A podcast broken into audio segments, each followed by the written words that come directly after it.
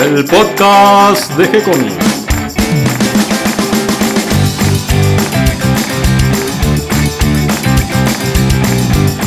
Muy bienvenidos a un nuevo episodio de G-Comics. Hoy me acompaña Mario Working. ¿Cómo estás, Mario? Hola, Gonzalo, ¿cómo estás? Y Claudio Díaz. ¿Qué tal, Claudio? Hola, ¿cómo andan? Tanto tiempo. Hola, Claudio. Eso, hace tanto tiempo que no nos encontramos para charlar un rato de, historieta y hoy, a propuesta de Claudio, vamos a hablar de un gran autor belga.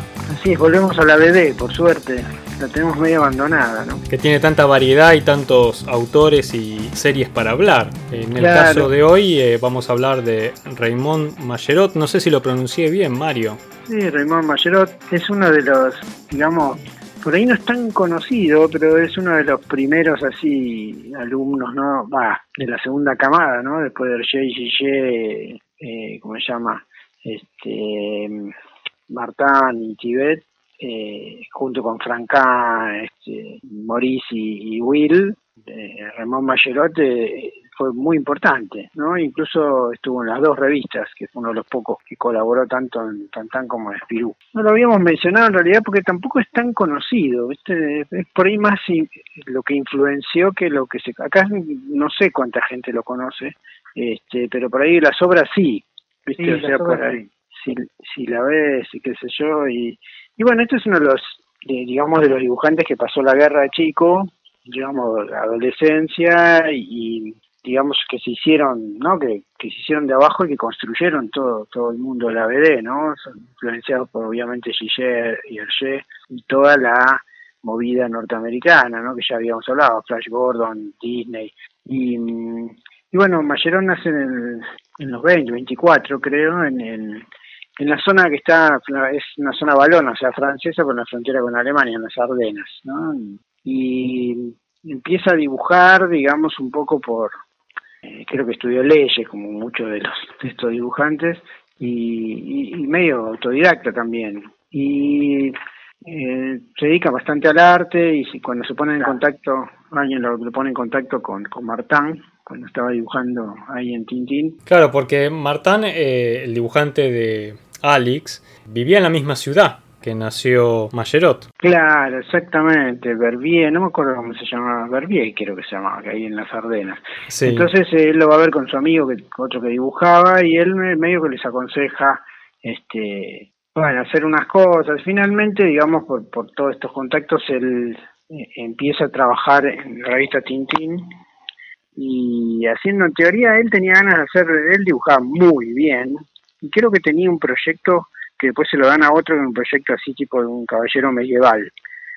Pero viste que Tintín en esa época era muy seria la revista, era todo más bien ciencia ficción, más realista, pensé que estaba Blakey Mortimer, Alix, y, y él era más en la onda, digamos, no caricaturesca, pero más tipo así, más cómica, y él creo que es uno de los primeros que dibuja animales, o sea, animales antropomorfos antropoformizados, ¿no? Historietas de animales que, que era obviamente el fuerte de Disney, y fíjate que en la BD casi no hay. Claro, es uno de los primeros, sí, en tratarlo con profundidad, con, con, creando muy lindos personajes, sí, sí, sí. Exacto, y, parece que en realidad esto fue gracias a, a Raymond Leblanc, porque obviamente a Hergé estas cosas no le gustaban para nada. Y Raymond Leblanc creo que vio cómo dibujaba los animalitos y dice, che, tenés que hacer algo con animales, y, y lo apoyó y ahí nace, digamos, lo que sería su, su primera serie importante para, para Tintín, que se llama Clorofila, ¿no? Clorofil en francés, no sé en italiano cómo se llama, eh, Claudio. No, es que en italiano no la he visto. Eh, la que ah, ok. Sí publicaron en la que le sigue, claro. Si la que le sigue, claro, la que es la de... Bueno, entonces el, este, el 54 y el más o menos fines de los 60, mediados de los 60, eh, trabaja en esa serie, que es este Clorofil, es un lirón, eh, que y, pasa todo, digamos, en el terreno rural francés, y, ah, perdón, belga, eh, son aventuras que al principio son más bien cómicas, pero después se van se van complejizando, ¿no? Empiezan con cosas policiales, misterio, y le empieza a agregar cosas este, más un poco más más duras, ¿no? Para los chicos, porque los malos son realmente malos, más ratas malísimas, y, y ahí tienen un, un poco de problema, porque acordate que tanto Tintín como Spirú en realidad eran habían se habían originado como revistas para chicos con una moral católica muy fuerte y trataba de evitar temas espinosos, ¿no? Y, claro. Además, las ratas. mucho la sociedad. Sí, tal cual. Viste la manera de, de Orwell. Estos personajes malos de las ratas, que incluso creo que una de las primeras historias es justamente eh, donde aparecen estos personajes que son las ratas negras, eh, como personajes muy malignos, no tienen problema en, por ejemplo, poner una bomba en un barco eh, con tripulantes adentro y que explote y aparece eso en la historieta, que para una historieta infantil, ¿no? Y más en aquella época, como decís vos, Mario, llama muchísimo la atención. Tal cual, tal vez justamente lo pudo hacer porque como eran animales, viste, vos podés tomarte esas libertades como eh, Rebelión en la Granja de Orwell, que puedes tratar temas políticos, temas complicados y como que es como una cosa animal medio que se, se diluye un poquitito, pero viste que Disney no tenía esas cosas, porque la verdad que eh, eran mucho más inocentes los, los dibujos animales. Así que este por ahí, eh, por ahí tenés el reflejo de la Warner Bros. que los personajes. Claro. El, coyote y bueno. Vos sabés que eso tenés razón. Y a mí me, el dibujo, especialmente de lo que vamos a hablar ahora, Civilín, que es el segundo, me hace acordar, los gatos me hace acordar mucho a Silvestre, al coyote. se ve que hay como una influencia cruzada ahí con, con eso.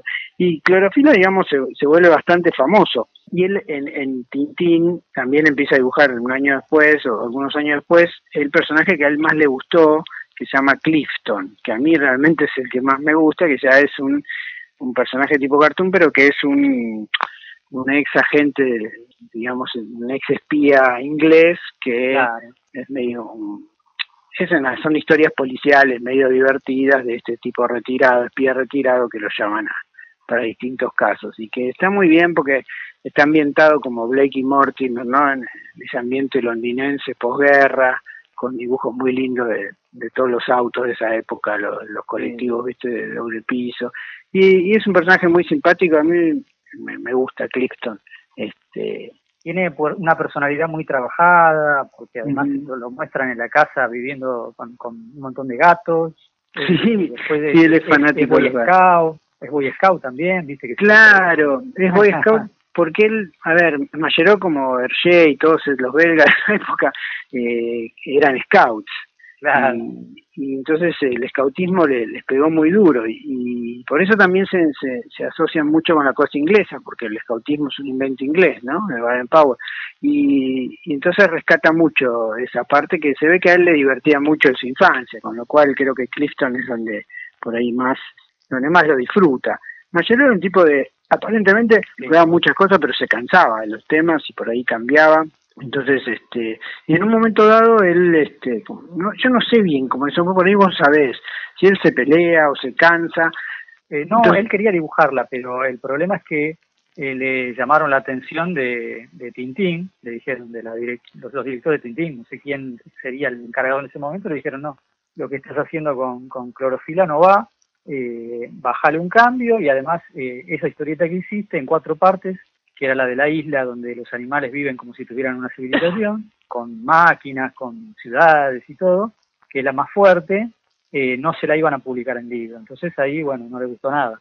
Y claro. tengo la libertad para, para trabajar como yo quiero.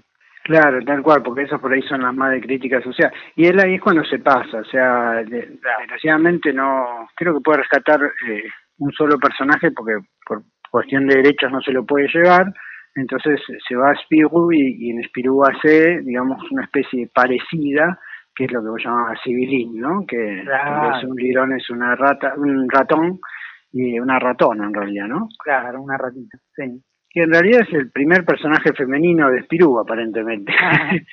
Siendo animal, bueno, pero no sé si es o el primero o uno de los primeros. Y ahí desarrolla, digamos, toda una digamos, toda la segunda parte, que en realidad coexisten porque eh, Clorofila sigue publicado, por, dibujado por otros, ¿no? Porque Tintín se queda con los derechos.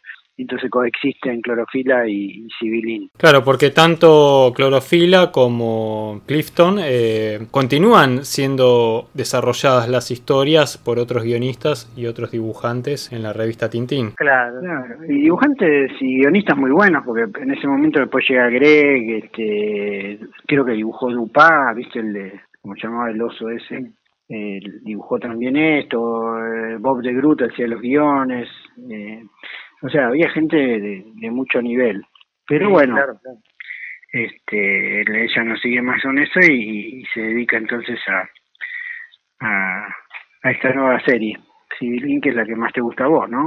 Civilín, sí, por lejos, pero es curioso porque es la que menos me interesaba leer, eso yo te había contado ya alguna vez, cuando mm. ligo muchos, muchos, pero muchos ejemplares del Corriere dei Piccoli y me pongo a leer las historietas francesas que venían ahí traducidas al italiano con muchísimo interés, muchísimas ganas y con era el, sueño del pibe tener todo a disposición en un idioma que puedo leer, porque el francés yo no lo leo.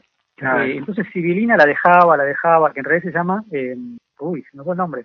raviolina, ¿no era? Raviolina o algo así. No, eh, Roviolina, ahí está, Roviolina, es el nombre de, un queso en, en Italia, ah, Roviolina. Eh, bueno, la cosa es así. Eh, los primeros que consigo son los eh, Clifton en castellano, porque los publicaron acá en Argentina. Sí.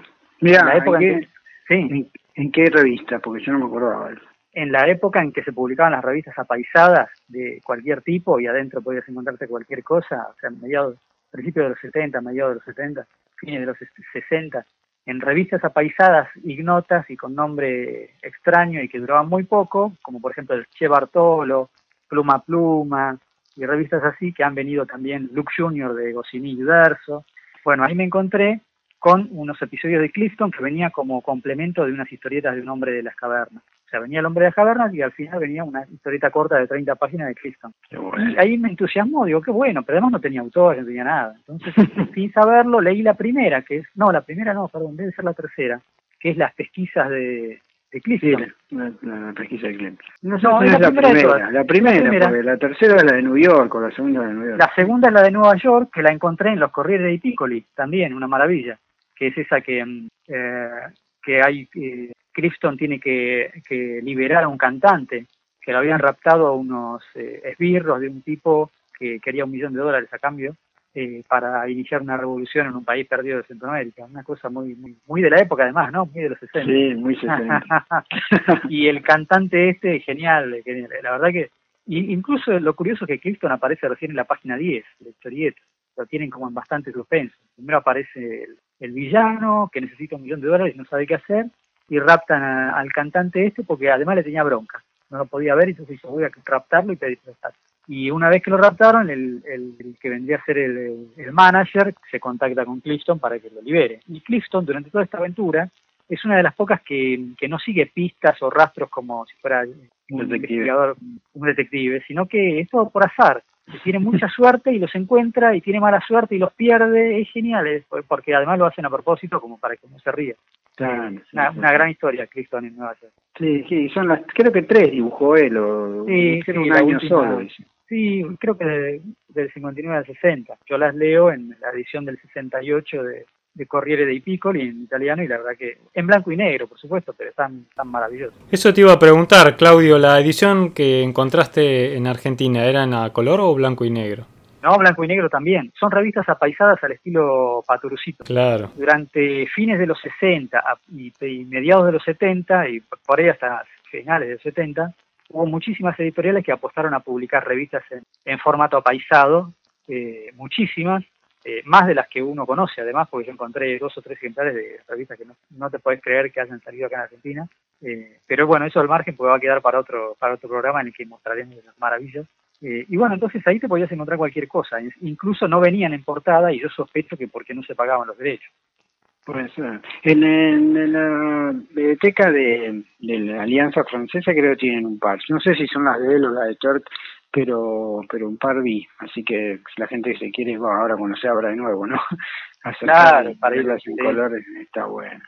Y él después en, en Espirú intenta hacer una cosa, no no parecida, pero que, que es Mulligan en el 68, que es así una cosa ambientada en Nueva York de los 30, pero creo que tampoco sigue mucho. No, claro, no, no, no le dan mucha, no, no logra, no logra pegar con el personaje, aunque después, muchísimos años después, sí lo van a continuar otros. Sí, sí, creo que Berk lo hace y ahí se hace más, más conocido. ¿Qué ver, pues, en después... por suerte, la pega porque arranca con un personaje que hace los guiones Goscinny, que es el, ah. gato del que hablaba. Sí, sí, sí, ese pantufla, ¿no? Es ese. Claro, el gato pantufla que se llama pantofola en italiano y ahí lo conocí yo en italiano. Y ese no, yo no me acuerdo, no es el mismo de Civilín, ¿no? Que también no, no, no, perdón, sí, es el mismo de Civilín, pero ahí nos estamos adelantando. Ah, okay. Porque él eh, crea con Goscinny primero Pantófola. Entonces hacen las aventuras de Pantófola con un perro que es un ex perro policía porque lo descubrieron aceptando un soborno, le daban un hueso para no delatar a los... Es muy genial, bien Goscinny. Entonces lo echan de la fuerza y un, y un eh, bichón, un canario que se escapa de una jaula y, y no quiere volver más, entonces los tres quieren ser libres, el gato, el perro y el canario, y se unen para una aventura en la cual tratan de encontrar su destino en el mundo y como son medio, medio, ninguno de los tres es trigo limpio, terminan eh, aprovechándose de un, de un rico heredero que es otro gato al que le habían dejado una herencia al dueño, una mansión y un montón de sirvientes, entonces eh, tratan de aprovecharse de este gato para vivir bien y pasarla bien ellos. Y es todo un tira y afloje genial porque primero el gato los amenaza, eh, entonces los hace bailar con su música y después a su vez son ellos los que atrapan al gato y y lo y hacen pasar como que lo raptaron para cobrar el rescate de ellos. Es una cosa muy muy piola que al final obviamente termina, eh, no quiero contar el final, pero bueno, el álbum termina con la disolución del grupo. Para el segundo para la segunda historia, Pantófola va a estar solo, va a ser protagonista único de, la aventura. Y ahí va a ah. andar buscando un hogar y lo van a tomar para, para que libere un hogar de ratas y ahí es donde va a conocer a Sibilina, a Robiolina en la edición italiana aparece como un personajito más, de violina, pero se va a robar la historia poco a poco hasta que al final creo que para el cuarto álbum ya pasa a llamarse Robiolina directamente. Ah, y es, las historias con Goscinny son mucho más light, son más divertidas, no tiene esa cosa medio No, pero tienen, tienen, un, timing de humor que es genial. Sí, tal cual. No, porque las otras, Mayor siempre se iba para el lado medio, como, como decía Gonzalo, ¿no? A veces medio agresivo y complicado, que que creo que le hacen un homenaje a lo de South Park, no sé si viste algunos especiales de Navidad que aparecen unos animalitos. No, no lo vi. Ah, bueno, porque sí, que son divinos los animalitos, son las bestias, son los demonios, pero horribles, y creo que le hacen claro. de... eso pasa en clorofila, que se comen unos a otros. Claro, sí. Acá ya no se animó a hacer eso, o por lo menos ya se dio cuenta que le, le, marcaban la cancha, dijeron acá, sí, sí, sí, pues Piruno no creo que... Este, después, va, a crear un nuevo villano en la persona de Abelardo. Por lo menos en la edición italiana se llama Abelardo, que es una rata eh, dividora, absolutamente dividora, con un carácter eh, tan, tan eh, sin límites que terminas adorándolo como villano. Es un villano eh, impresionante. Y está como, digamos que como una recuperación de Antracita, el villano que tenían en, clorofila, pero ahora con Robiolina. Robiolina tenía un novio también que siempre está en peligro, que se llama Traquino, que es otro queso. O Robiolina siempre está tratando de liberar y poner eh, eh, y, vivir tranquila con su novio Traquino. Eh, después tenía otro ratón también que se llamaba Diógenes, que este no le pusieron nombre de, queso, pero que es el ratón sabio, que es el que les decía lo que tenían que hacer, lo que no, y que es el primero que le pone freno a, a, a Pantófora, al gato, y consiguen, igual el gato al final se la devuelve porque para el primer álbum en el que aparece Robiolina como protagonista es gracias a que el gato se lo sacó de encima y entonces se van los, todos los ratones al campo y empiezan a vivir una aventura en el campo es una especie de campo eh, muy parecido a lo que era la isla de, de, Clorofila en la cual los animales tienen su propia civilización, cada uno con su tarea, está el cuervo que vende antigüedades, compra y vende cosas, el, erizo que hace de policía, eh, un ratón que es aviador porque como no tenía padre fue criado de chiquito por unos eh, pájaros, entonces le quedó la, idea de ser aviador y entonces pilota un, avión de estos de control remoto. Y ya empieza como a delirarse y a crear un universo muy propio que no tiene nada que ver con la vida real. Un detalle interesante de estos personajes de los animalitos es que en los primeros episodios eh, aparecen sin, sin ropa, o sea, en una característica más animal y enseguida en los episodios siguientes ya aparecen totalmente vestidos. Tal vez esos cambios también eh, vienen un poco por la influencia de, la época. Eh, estoy pensando en los personajes de Disney que también se fueron vistiendo a medida que iban pasando los años. Exacto, cierto, sí, sí, sí él hace un juego, me parece, en eso cuando ellos van a una ciudad que están todos vestidos y que los miran a ellos como diciendo que hacen ustedes desnudos, ¿no? Como diciendo que juega un poco con la idea de, de la censura o de la va, de las reglas sociales, ¿no? Eh, pero la verdad que, digamos, estos personajes son muy fuertes y generan mucho impacto y creo que han, que han influenciado mucha gente después, ¿no? Eh, este tipo de...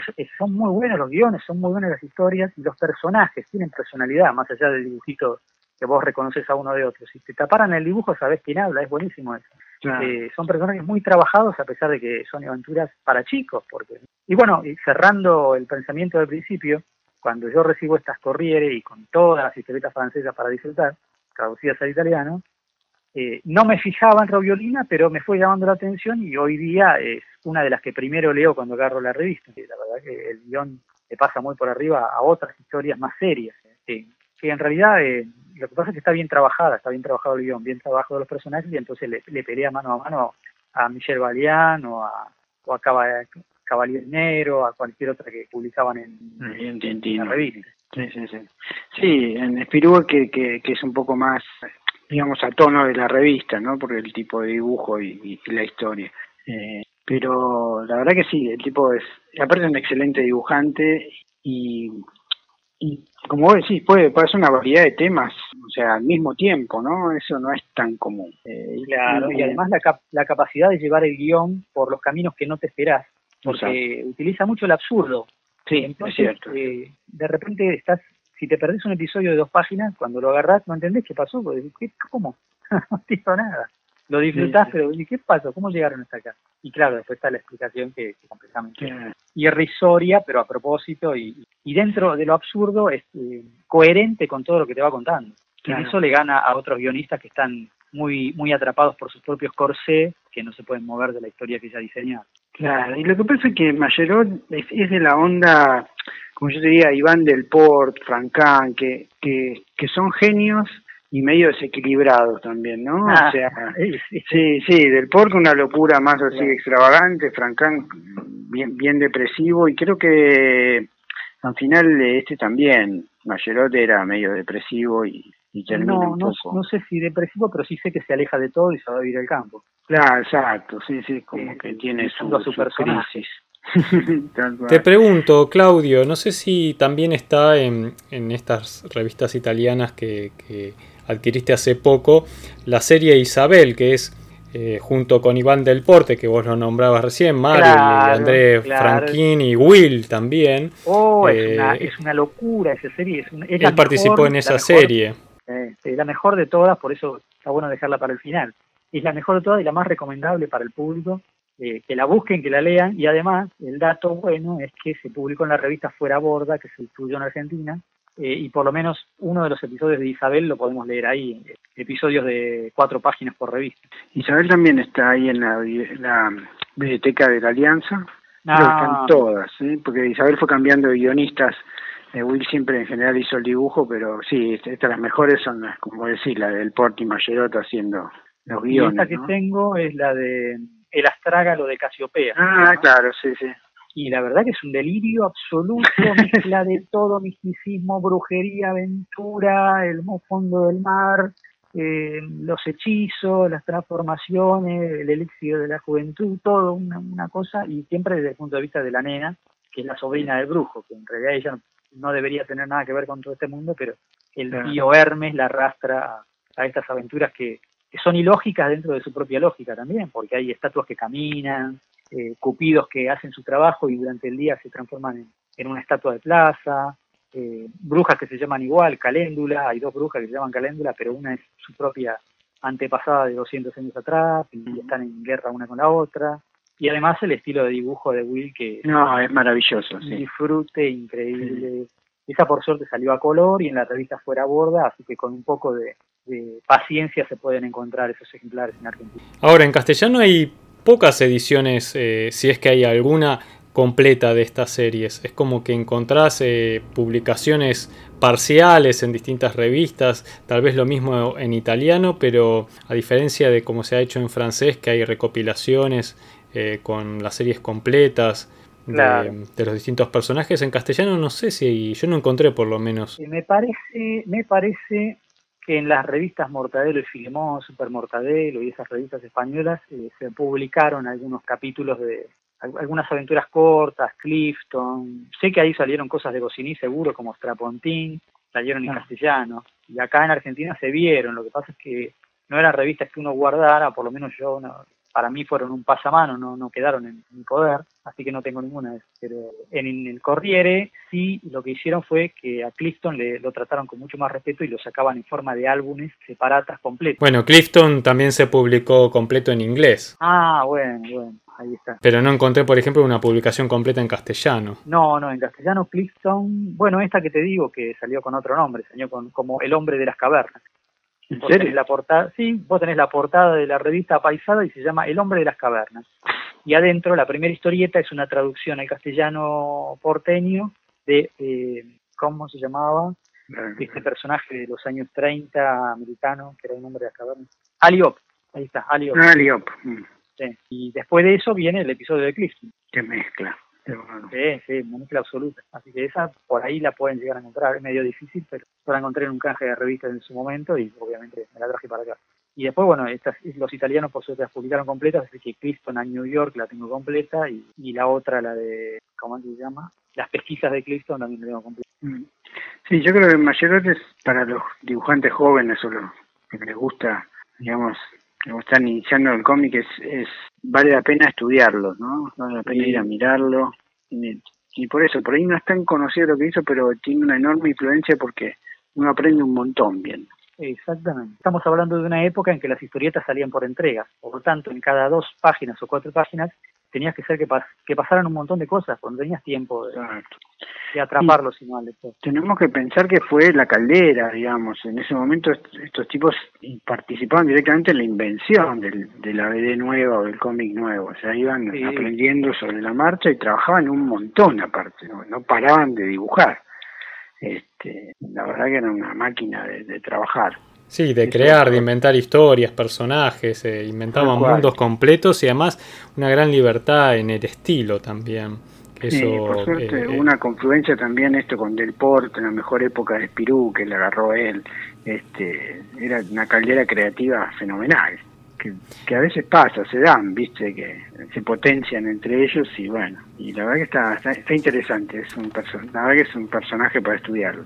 Y además en este caso particular de Mayerot, como que es el, el padre del, del, género de los animalitos, ¿no? De los animalitos sí. eh, personificados dentro de la, de la BD, como que es el que llevó la delantera en este, en este subgénero que en aquella época, después de la, de la Segunda Guerra Mundial, cuando decaen los superhéroes y, y ganan un, un, espacio importante tanto en los dibujos animados como en las historietas eh, en Estados Unidos y en Europa, eh, las historietas con estos personajes que son eh, animales con las características humanas, ¿no? Y él aprovecha esta, este truco para tal vez eh, mostrar pasiones y actitudes humanas que, que, serían muy mal vistas, ¿no? Representadas de una forma más realista. Sí, tal cual. Es todo un género, ¿no? El género así de animales que tienen, están como humanizados, ¿no? O llevados al extremo ahora con tipo Black qué sé yo, pero digamos Exactamente. que... Exactamente, yo género... pensaba que venía desde las fábulas esto.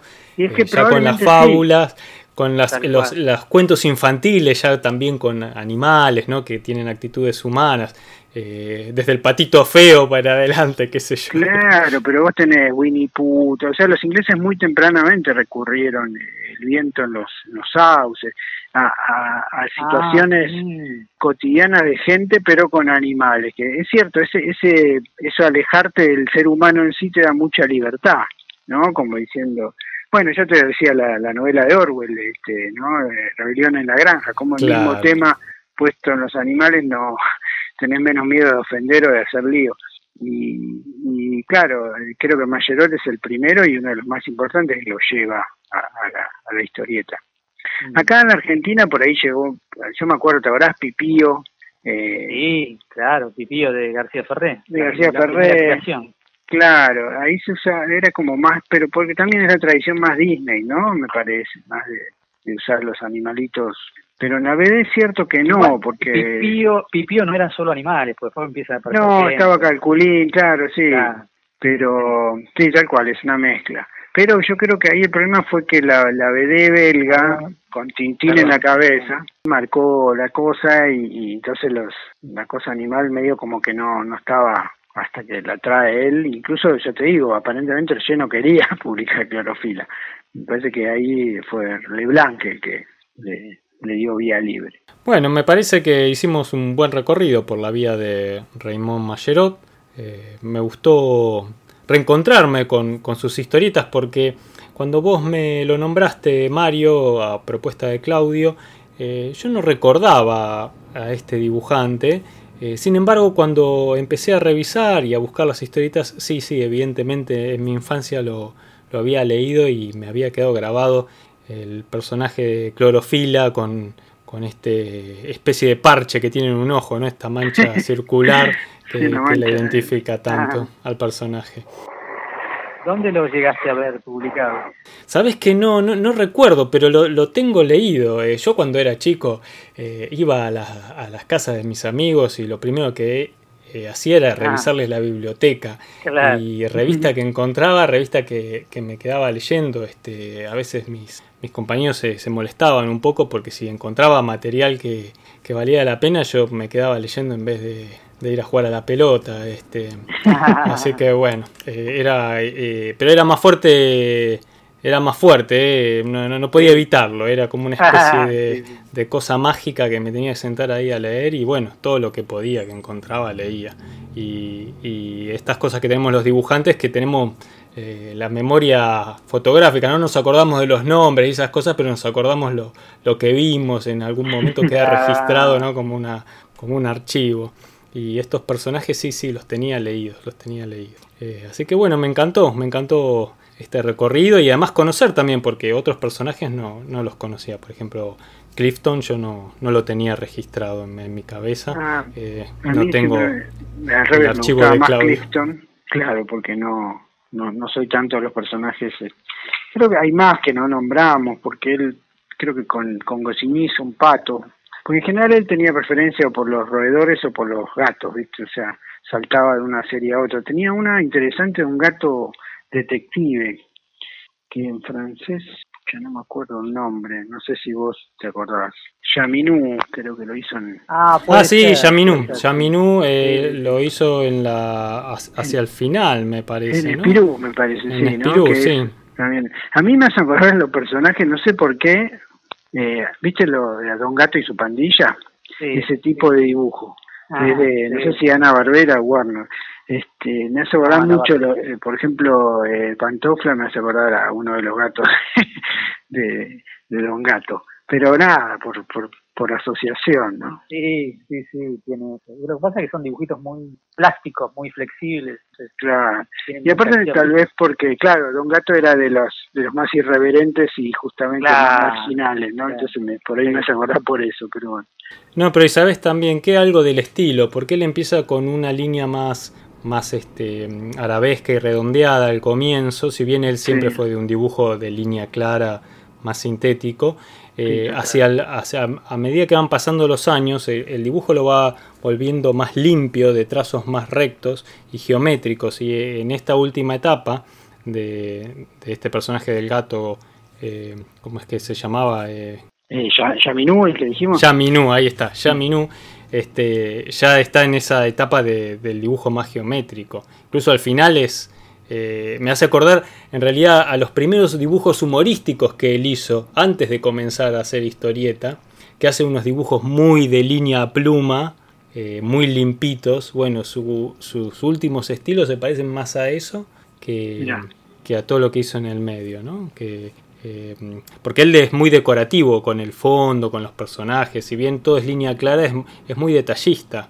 Sí, sí, sí. Y le gusta dibujar los paisajes en el, campo con la vegetación, este estilo de, la historieta francesa que, las, que hacen eh, pequeñas variaciones en las formas de las hojas de los arbustos y logran dar esa sensación de, de matorrales de vegetación. Eh, bueno, todo eso él lo logra muy muy bien y el estilo se va limpiando a medida que van pasando los años. Bueno, y, en Clifton hace lo mismo que hacían mucho en, en Spirou, de, por ejemplo, el dibujo de los autos de esa época impecables, un Bentley o un MG. Este, sí, como, como todos los dibujantes franceses, los autos los hacen muy, muy bien. no, y la verdad que es un dibujante excepcional, es un dibujante muy bueno, realmente. Eh, vale la pena estudiarlo. ¿no? Bueno, aquellos que tengan ganas de buscar, eh, investigando por internet, algunas cosas se encuentran. Eh, está difícil conseguir historieta franco-belga en internet últimamente. Pero buscando, buscando, uno algunas cosas encuentra y hay muchos archivos también, eh, hay varios archivos que, tienen clasificadas las publicaciones tanto francesas como belgas y ahí si bien no se encuentran las historias completas sí sirve para ver ejemplos de páginas, ver el estilo, ver qué personajes eran, eh, todo eso está muy lindo para investigar y más si se, se, la rebuscan hablando un poquito o leyendo en francés este, como para entender, eh, creo que le pueden sacar provecho. Así que bueno, Claudio, Mario, em, por fin nos encontramos y espero que, muy pronto volvamos a juntarnos para hablar de historieta. Sí, ojalá, ojalá. Buenísimo. siempre hay temas, cara. Vamos pensando. Seguiremos investigando y revisando el archivo de Claudio, a ver qué más tiene Claudio ahí escondido en la biblioteca y seguramente vamos a encontrar más temas para, para, el podcast. Les mando un gran abrazo y nos encontramos muy pronto. Dale, un abrazo enorme a ambos. Chao, chao. Gracias. Un abrazo.